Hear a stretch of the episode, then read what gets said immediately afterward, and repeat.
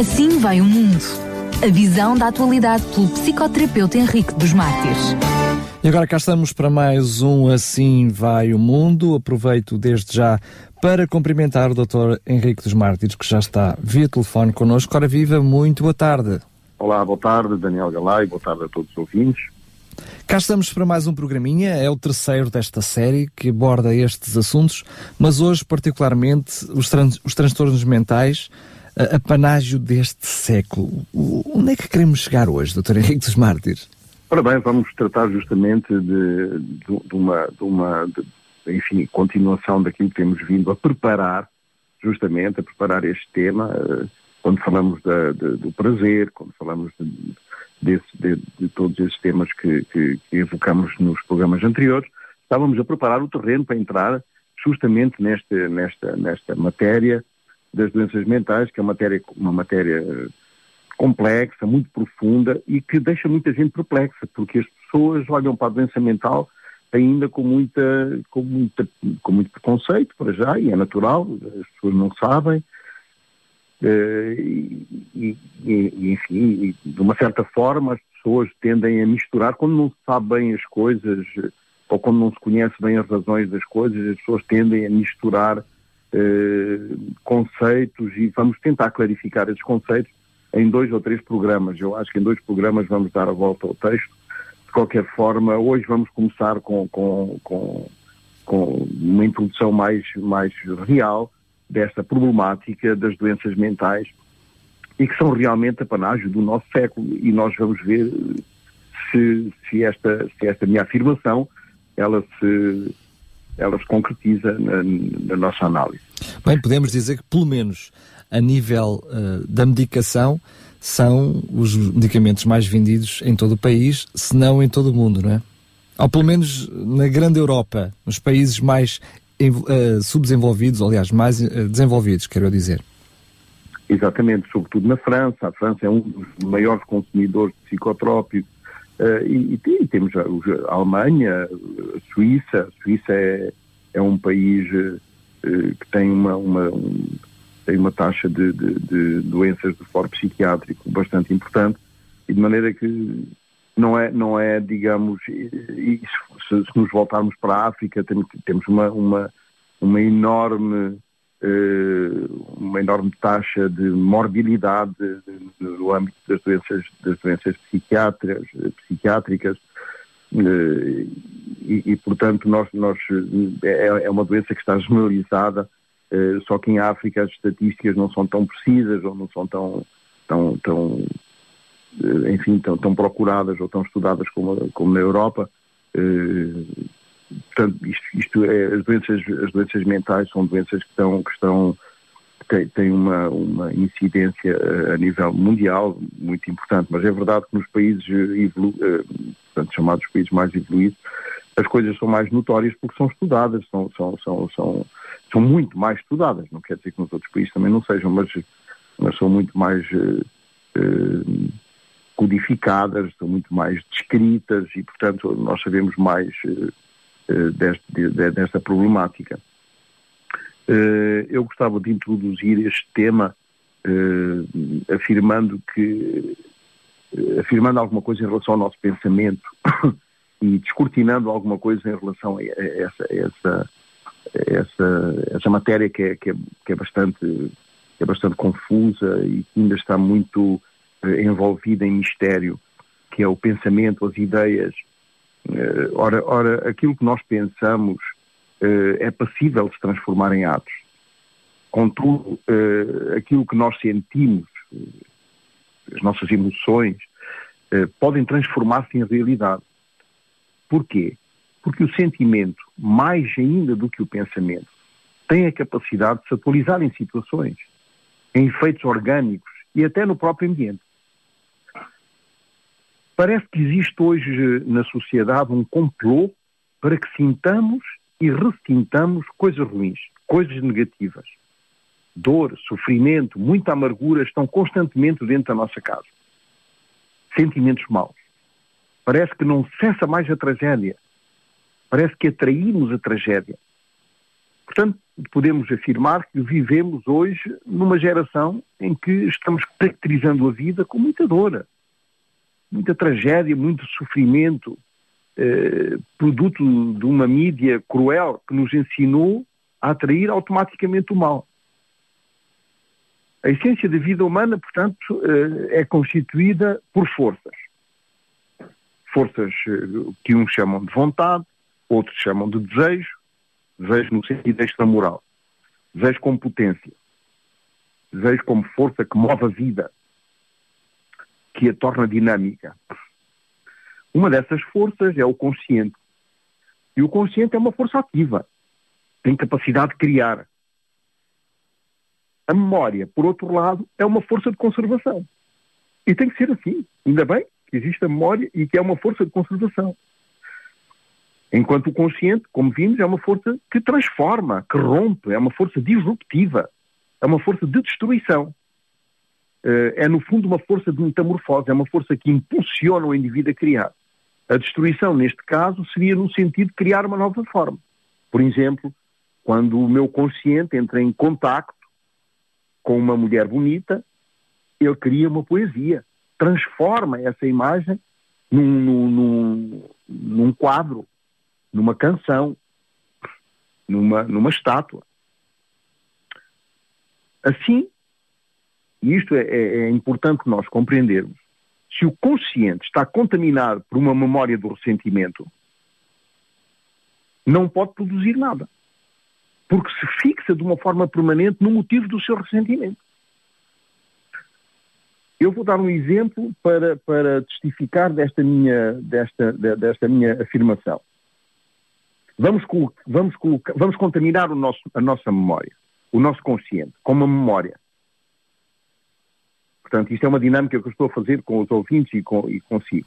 Uhum. Vamos contaminar o nosso consciente com uma memória. Eu vou pedir aos nossos Negativa, penso eu, não é? Como? Negativa, penso eu. Não, seja negativa ou não seja. É só okay. para percebermos como é que o consciente funciona quando está ocupado com uma memória. Neste caso, a memória do ressentimento. Porque o ressentimento não é mais do que sentir novamente e permanentemente coisas, não é? Coisas ruins, ou coisas más, ou ódio, ou inveja, ou ciúme, sei lá. O ressentimento tem essas características uh, e, e, gera ódio, conflitos, homicídios, tudo isso é gerado por este consciente que está contaminado por uma memória do ressentimento. Mas nós não conseguimos perceber o que é isto da contaminação uh, e, por isso eu gostaria de, de, propor esta dinâmica, não é? Então, vamos imaginar uh, um número. Eu vou-vos dar um número e, e, só tenho que decorar este número. 249 101 902 707 5187.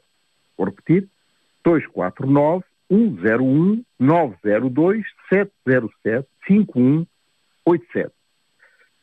E agora ia contar uma história, ou vou continuar o meu programa. Vou continuar o meu programa. E o que é que ia acontecer se eu continuasse o meu programa ou se eu agora contasse uma história enquanto o, o Daniel Galaio e os nossos ouvintes estavam a decorar este número? 249-101-902-707-5187. E as pessoas estão a decorar este número. O consciente não pode produzir nada.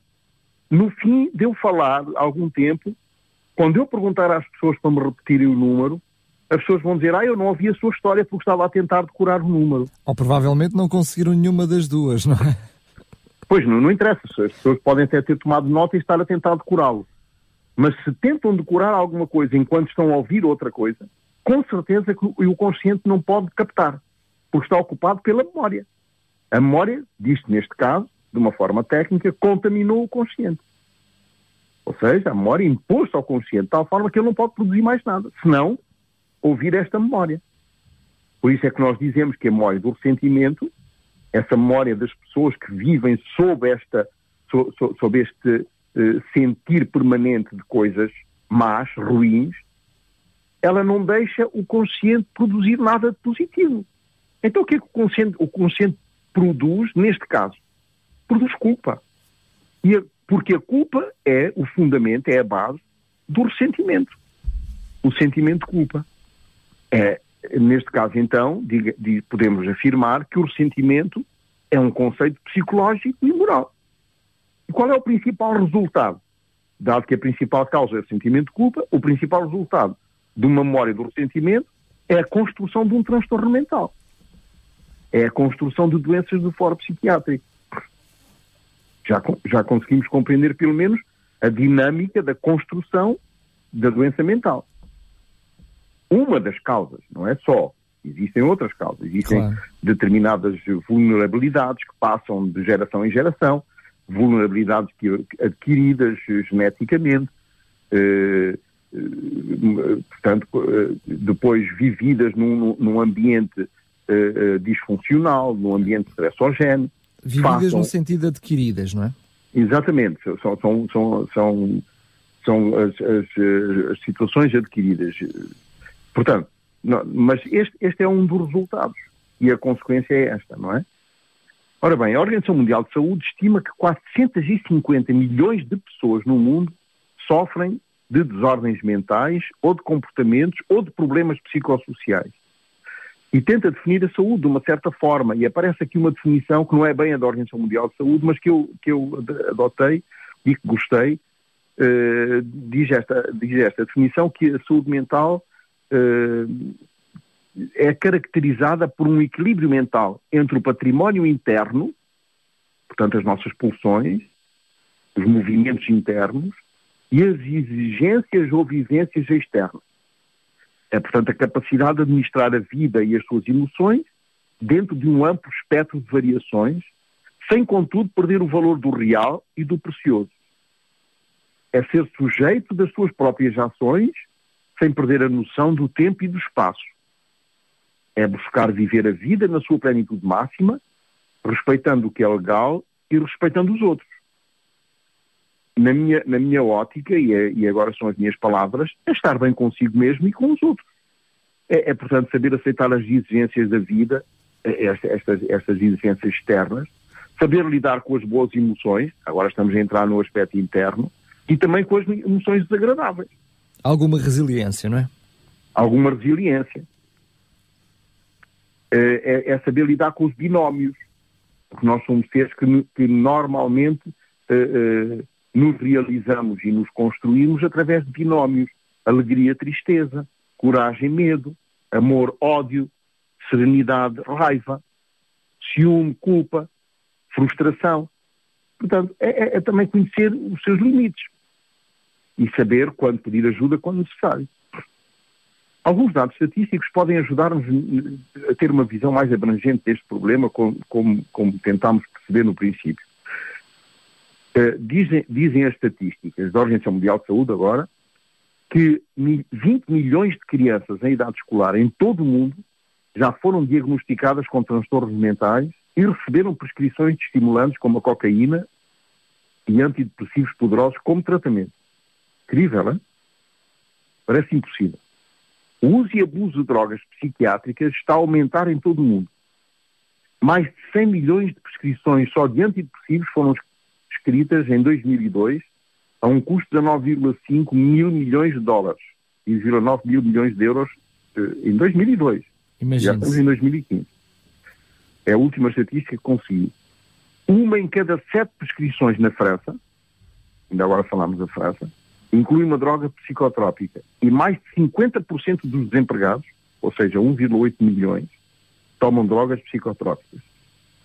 Enquanto isso, impulsionados pelas estatísticas de doenças mentais derivadas do DSM, portanto, é, é, é, um, é um, um, tratado que, que, que, tenta classificar as doenças mentais, como o CIM-10 é, europeu, o orçamento da saúde mental internacional tem subido nos últimos 10 anos.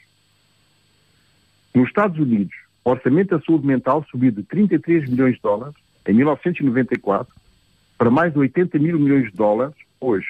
Hoje, em 2015. Essa é uma estatística mais, mais recente.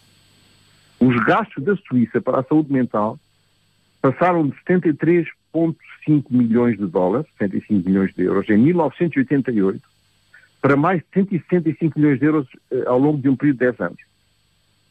A Alemanha gasta atualmente mais de 2,34 mil milhões de euros por ano em saúde mental. Em França, os custos da saúde mental aumentaram, contribuindo com 400 milhões de dólares para a dívida do país.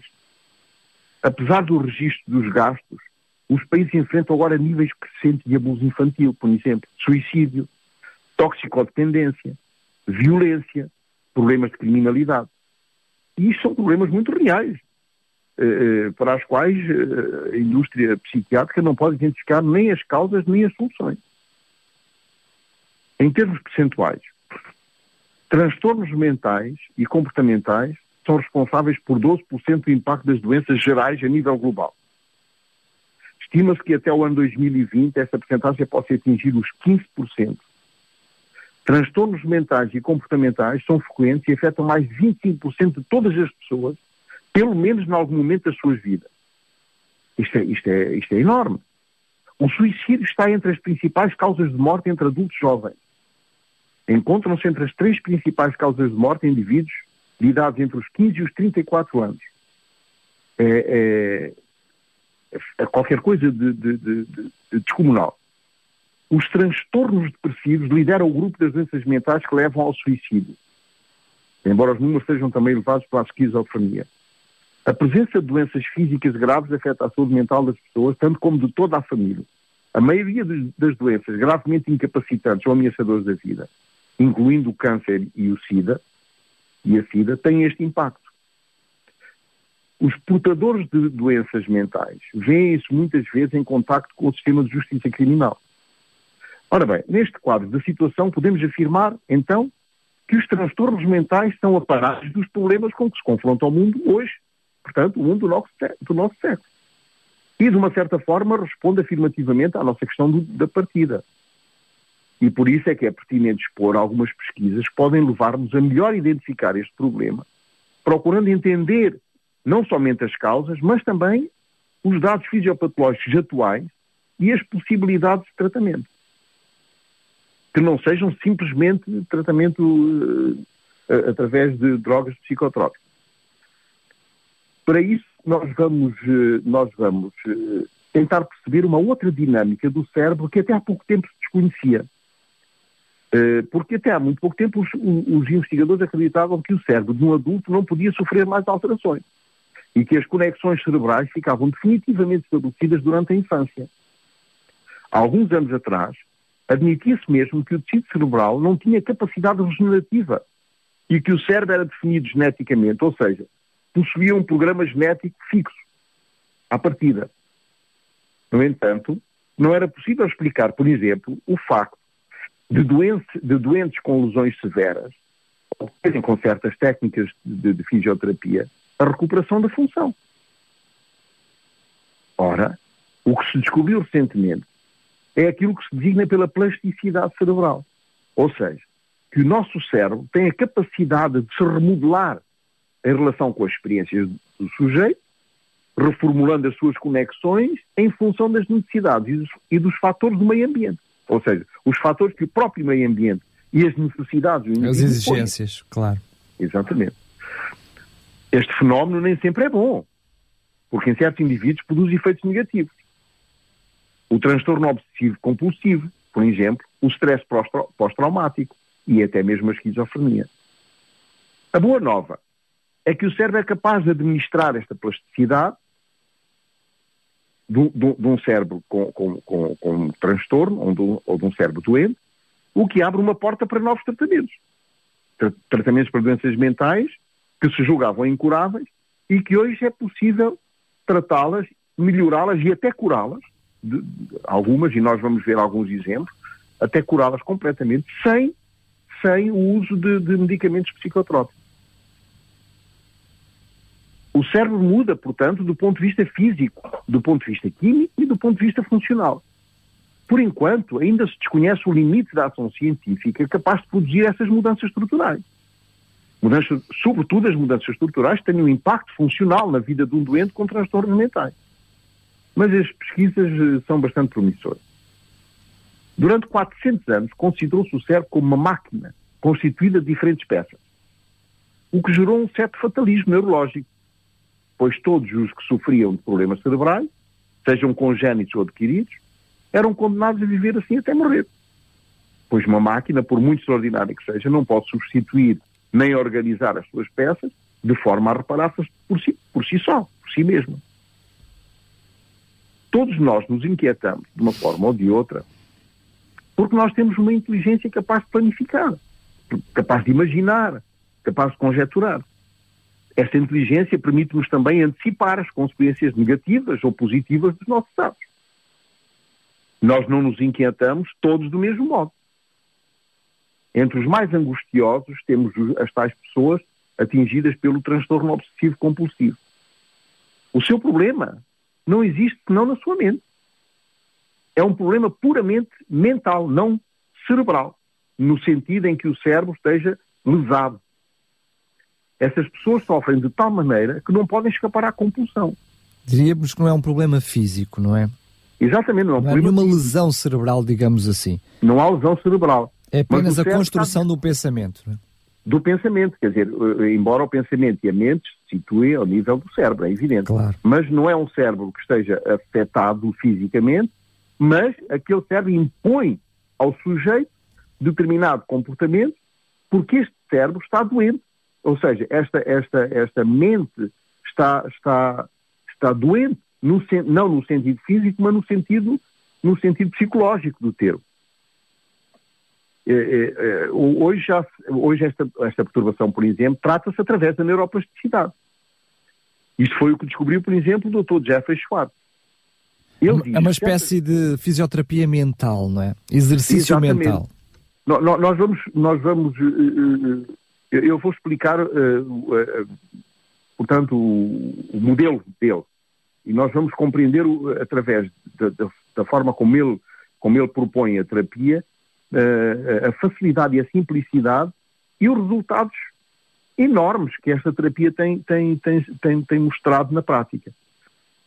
Ele diz então que certas pessoas são invadidas por certos pensamentos que geram necessidades compulsivas. E essas necessidades compulsivas o, sujeito não consegue reprimir. Portanto, o indivíduo é, é, é, é, nesse sentido, escravizado por um conflito interno. E encontra-se completamente aprisionado. Porquê? Porque quanto mais ele condescende com o seu transtorno, mais ele se agrava. É um mecanismo perigoso, pois leva o sujeito a agir contra a sua vontade. Este tran transtorno é de tal forma invasivo que o doente se sente mal fisicamente e o conduz por vezes ao colapso. Eu conheci uma doente em, Genebra que entrava às 9 horas e tinha, tinha que apanhar o, o tram, o tramway. E, e o trabalho dela situava-se a cinco paragens do tramway. Ela entrava às 9 horas da manhã e saía de casa às 6 da manhã todos os dias. Saía de casa, descia. Quando estava no hall de saída, subia novamente o elevador ao, ao, ao, terceiro andar onde ela morava, abria para verificar se a porta estava fechada. Descia novamente, saía do hall, chegava à paragem do tramway, ficava a uns 200 metros, voltava novamente para trás, subia ao terceiro andar para verificar se a porta estava fechada. Descia novamente, eh, eh, chegava à paragem do tramway, se o tramway ainda não estivesse lá, ela tinha que voltar novamente. Muitas vezes perdia o primeiro tramway e esperava pelo segundo. Não conseguia esperar, voltava novamente a verificar se a porta estava fechada. Voltava novamente. Entrava no tramway, saía na primeira paragem, apanhava o tramway de regresso, voltava a casa e assim sucessivamente, até às nove horas andava neste vai e vem. Portanto, é, é, é, é, uma, é uma situação bastante, bastante limitante para as pessoas. Ora bem, além deste impacto físico que acabámos agora de, de constatar, o doente sente-se permanentemente culpado de alguma coisa. Aquele sentimento de culpa que eu falei no princípio. Um, uma, uma paciente, por exemplo, conta que resolveu tratar o seu toque através da oração. E então ela orava de joelhos todo o tempo. Já nem conseguia pensar noutra coisa senão em orar. E nunca tinha a impressão de ter sido perdoada. Isto resolveu o problema do toque original. Mas gerou um outro toque uma vez que o ato de orar se tornou compulsivo. E impôs-se a ela de uma, tal, de uma tal forma invasiva que fez com que ela não tivesse mais tempo para nenhuma outra atividade. E não resolveu o seu sentimento de culpa. Ora bem, segundo o Dr. Jeffrey Schwartz, a inquietação do compulsivo passa por três etapas neurofisiológicas. A primeira etapa situa-se na área da região frontal. Esta área detecta um erro envia um sinal uh, ao córtex singular, que é uma outra área cerebral, ao córtex singular anterior, E este córtex singular anterior desencadeia o sentimento de inquietação e o fixa, até que o erro seja corrigido. Primeira, primeira etapa. Segunda etapa. Quando o erro é corrigido, uma terceira área do cérebro, o núcleo caudal, funciona mais ou menos como uma caixa de velocidade, passa a outra coisa. Nos indivíduos que sofrem de um toque, é esta caixa de velocidade que está afetada. É o núcleo caudado. Ou seja, ele não passa a outra coisa. Volta novamente à fixação do, do, do problema, porque para o núcleo caudado afetado, não existe, não, o problema ainda não foi corrigido. Não há uma solução. Exatamente.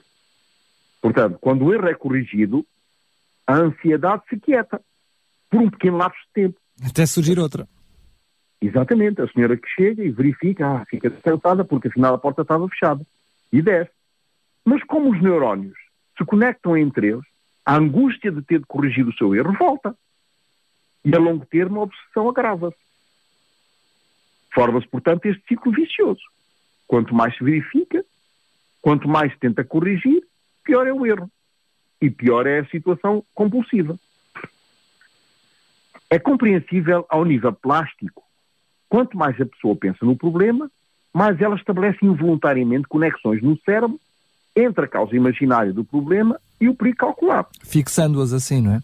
Exatamente, criando autênticos caminhos uh, neuro, portanto, uh, caminhos dentro do, do, do, dos neurónios, autênticos caminhos que vão facilitar e que vão automatizar um determinado ato. Por exemplo, eu quando aprendi a escrever à máquina, muito mais jovem, eu tinha que olhar para o teclado. E a determinada altura tiraram aquela, aquela máquina e puseram uma máquina sem, sem letras, não tinha letras nenhumas. Até que o meu cérebro começou a, a, a, a integrar. Hoje eu escrevo sem olhar para o teclado. Dou erros é quando olho para o teclado. Portanto, uh, porquê? Porque se criaram esses caminhos de automatização. É exatamente isso que acontece aqui. Uh, nesta, nesta angústia que, que, que, que, produz este ciclo, não é?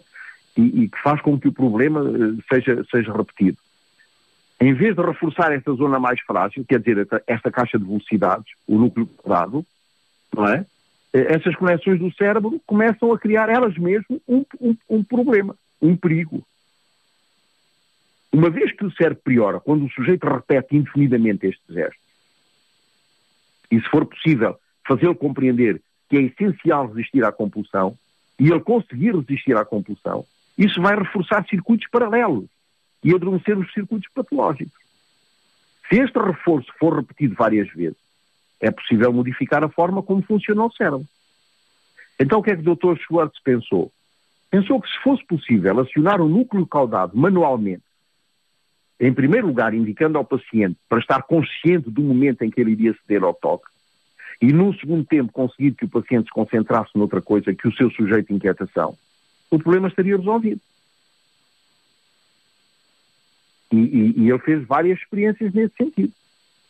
Porquê? Porque somente os seres humanos são capazes de tomar consciência dos seus movimentos internos, das suas pulsões, dos seus pensamentos e criar ideias. A partir deste, deste, deste, desta linha do pensamento constante, criar uma ideia ou ideias.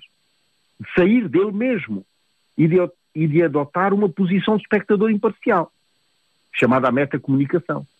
E nós vamos ver que isto é muito importante para o tratamento do toque.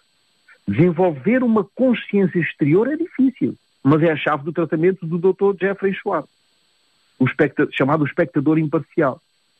Ou seja, é aquele que o paciente imagina fora de si. Ele imagina que está ali alguém fora de si, olhando para ele e dizendo que não é verdade o que, ele está, o que a mente dele está a impor-lhe. E que foi o cérebro que se enganou. E que aquela preocupação que ele tem não é racional. Que ele não deve acreditar no seu cérebro. Nem deve acreditar em todos os pensamentos que o cérebro produz. Porque ele tem um transtorno. E esta forma de agir, se for repetida, resolve facilmente este tran transtorno. Diz o Dr. Schwartz. Ele utiliza essa terapia em quatro etapas. E essa terapia tem como finalidade, não é, a exploração pelo paciente desta neuroplasticidade que acabamos agora de explicar mas em toda a sua plenitude. E nós vamos ver a simplicidade deste tratamento até, até impressiona. São estas as quatro etapas. Primeira etapa. O paciente deve tomar um momento para refletir e redefinir o que lhe acontece, tomando consciência que na realidade não existe a causa da sua inquietação, o que existe é um ataque da sua obsessão. Ou seja, ver as coisas como elas realmente são, sem a nuvem de sentimentos, de preconceitos ou de mau humor. O paciente deve dizer em voz alta que tem um toque. Não que tem uma necessidade de lavar as mãos ou de verificar uh, se a porta está fechada, mas que é um toque que o leva a sentir essa necessidade. Este é o primeiro passo. Eu tenho um toque, tenho esta necessidade, não, não consigo, fico numa angústia tremenda, numa ansiedade terrível e tenho que voltar atrás ou para lavar as mãos, ou para ver se o fogão está apagado, ou para ver se a porta está fechada. Segundo passo, integrar que os seus pensamentos obsessivos são devidos a conexões cerebrais patológicas. Portanto, é um aspecto cognitivo da, da, da, do tratamento. E lembrar-se das conexões entre as três zonas em questão. O córtex frontal, o córtex singular e o núcleo caudado, como nós vimos. A angústia ressentida está ligada a esta ação cerebral. Ele tem que integrar isto do ponto de vista cognitivo, do ponto de vista do conhecimento. Depois, reformular. É o terceiro passo. Desviar a sua atenção das obsessões patológicas e focar-se num comportamento são e construtivo. É aqui que intervém a neuroplasticidade. Utilizando o seu cérebro e concentrando sua atenção, de modo construtivo, estabilizam as conexões cerebrais paralelas. E em quarto lugar, reconhecer que as obsessões e as compulsões diminuem, considerando-as como, considerando como elementos parasitas da atenção aos quais não pode mais ceder. Quando isto é feito de uma forma regular, o cérebro reestrutura-se, criando conexões paralelas saudáveis. O que é que os escâneres cerebrais destes doentes eh, eh, revelam? Revelam que os doentes que seguem essas etapas, e, e portanto cujas compulsões regrediram, revelam uma melhoria estrutural do núcleo caudado. Começa-se começa a perceber no, no, no, na imagem do scanner um núcleo caudado mais desenvolvido. Isto porque os pacientes conseguiram embraiar sobre outras coisas mais sãs do que nas suas angústias. O cérebro tinha modificado a sua estrutura e o funcionamento somente pela ação do pensamento. Transformou-se radicalmente a estrutura profunda da natureza biológica do cérebro através de uma tomada de consciência e de um esforço pessoal de concentração. A neuroplasticidade autodirigida tem revelado a sua eficácia e tem ajudado muitos doentes a deixar de sofrer. Eh, eu gostava ainda de falar numa, numa, eh, numa outra, numa outra, numa outra abordagem que é, eh, que é proposta por um, por uma, por um, psicólogo, o Dr. Michel Merzenick, eh, que é, que é uma sumidade conhecida no domínio da neuroplasticidade. Ele, o que é que ele diz? Ele diz que, por exemplo, o cérebro de um doente esquizofrénico tem tanta plasticidade como de outra pessoa qualquer. O que quer dizer que é possível corrigi-lo. E nós vamos ver uh, as psicoses no próximo programa e vamos uh, perceber melhor a esquizofrenia. Hoje vou só entrar, uh, porque muitas pessoas pensam que a esquizofrenia é intratável e o Dr. Michel Merznick tem, tem tido com doentes mesmo com 40 anos e mais de esquizofrenia na, na, na cidade de Nova Iorque, que vivem nas ruas, e ele, ele, consegue uma regressão importante e, uma, e, um comportamento muito mais, muito mais eh, socialmente aceito, eh, só através da neuroplasticidade. Eh, portanto, ele acha que eh, os, os, os, psicóticos do tipo esquizofrénico têm tanta capacidade como outra pessoa qualquer. O que quer dizer, portanto, que é possível corrigi-lo. O que torna possível esta teoria é que ela se baseia num jogo de vídeo simples. Simples, aparentemente. Na realidade, trata-se de uma ferramenta muito sofisticada, destinada a estimular o cérebro, a fim que ele repare as zonas com menor desempenho. Estes doentes têm dificuldades cognitivas, sobretudo ao nível das palavras dificuldades em encontrar as palavras adequadas, reconhecê-las e a codificá-las, codificar as informações indispensáveis para o uso de uma memória que funcione bem. Portanto, essa capacidade fundamental a memorizar as coisas pode melhorar consideravelmente com um programa de treino intensivo, que consiste em propor sons e imagens a uma velocidade superior, de modo a que o cérebro se habitue a registrar informações a uma melhor rapidez, que é um dos problemas da esquizofrenia. Portanto, a neuroplasticidade mostra que podem fazer escolhas em relação ao que o cérebro nos dita e a aprender a concentrar a nossa atenção de uma forma diferente. Quando isto é feito, o cérebro age também de uma forma diferente. Uh, portanto, nós, nós uh, no próximo programa vamos entrar mais uh, em profundidade no, no, nestes aspectos da psicose. hoje vamos, eu gostaria de, de abordar uma outra situação que é, que é a, situação do, do sofrimento, não é? E, e, nós gostaria, gostaria de classificar o sofrimento em duas categorias. O sofrimento causado pelos seres humanos, que é um mal moral, e o, e o sofrimento causado pela natureza. Chamamos terra, o cancro, etc. E isto vai servir de introdução ao próximo programa. Porquê? Porque existem pessoas eh, que, por causa do sofrimento, sobretudo se, se, o sofrimento do outro é inocente, eh, chegam mesmo a concluir que tal sofrimento é uma prova de que Deus não existe. E, e estas pessoas apresentam as seguintes premissas. Se Deus é bom e totalmente bom, se Ele realmente é bom, não poderia permitir o sofrimento. O facto é que estamos constantemente perante um sofrimento injusto. Conclusão. Pelo menos uma destas premissas deve ser falsa. Ou Deus não é bom, ou é não é todo poderoso, ou simplesmente não existe. Portanto, este é um argumento que introduz o aspecto do sofrimento. Uh, e nós vamos entrar no, no, próximo programa justamente através deste, deste, deste, desta, desta, desta teoria do sofrimento uh, para depois uh, para depois nos debruçarmos mais, analisarmos mais as, as, as psicoses, a esquizofrenia o, e, outras, e outras doenças psicóticas, o estado limite, por exemplo, etc. E nós vamos tentar perceber melhor este aspecto. Agora, uh, vamos, portanto, analisar o sofrimento psíquico no próximo programa, uh, sobretudo, sobretudo numa visão psicanalítica, psicodinâmica, uh, e, e justamente porque a doença psicótica é uma doença do foro psiquiátrico e tem explicações psicodinâmicas e, portanto, nós vamos entrar talvez por aí no próximo programa. E ficaríamos por aqui neste programa. Muito bem, Dr. Henrique dos Mártires, mais uma vez obrigado pelo seu esclarecimento.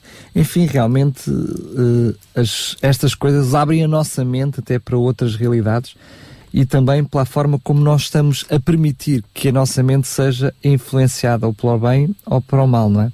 Exatamente. É algo que nos deve fazer refletir. Muito e, sobretudo, bem. e sobretudo ao compreendermos estes mecanismos e estas dificuldades, uh, a ter menos preconceito em relação a essas pessoas que estão num, num sofrimento agónico, não é? Claro, claro. Até porque uh, alguns, alguns de nós acabam por sofrer também uh, as consequências de conviver com pessoas como essas, não é? Porque não há compreensão total de, dos fenómenos. Doutor Henrique dos Matos, mais uma vez, muito obrigado. Fica então prometido falarmos sobre esse sofrimento causado quer pelos seres humanos, quer pela natureza, no próximo programa. Relembrando que este está disponível também em podcast. Mais uma vez, um grande abraço obrigado. e até ao próximo programa. Até à próxima, obrigado, eu. Assim vai o mundo. A visão da atualidade pelo psicoterapeuta Henrique dos Mártires.